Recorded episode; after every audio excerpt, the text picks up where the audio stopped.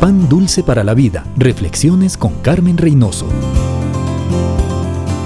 Un maestro preguntó a sus alumnos de segundo grado, ¿por qué hizo Dios a las madres? Y un pequeño contestó, porque son las únicas que saben dónde están las cosas en la casa. Y principalmente para limpiar la casa y para ayudarnos cuando estábamos naciendo.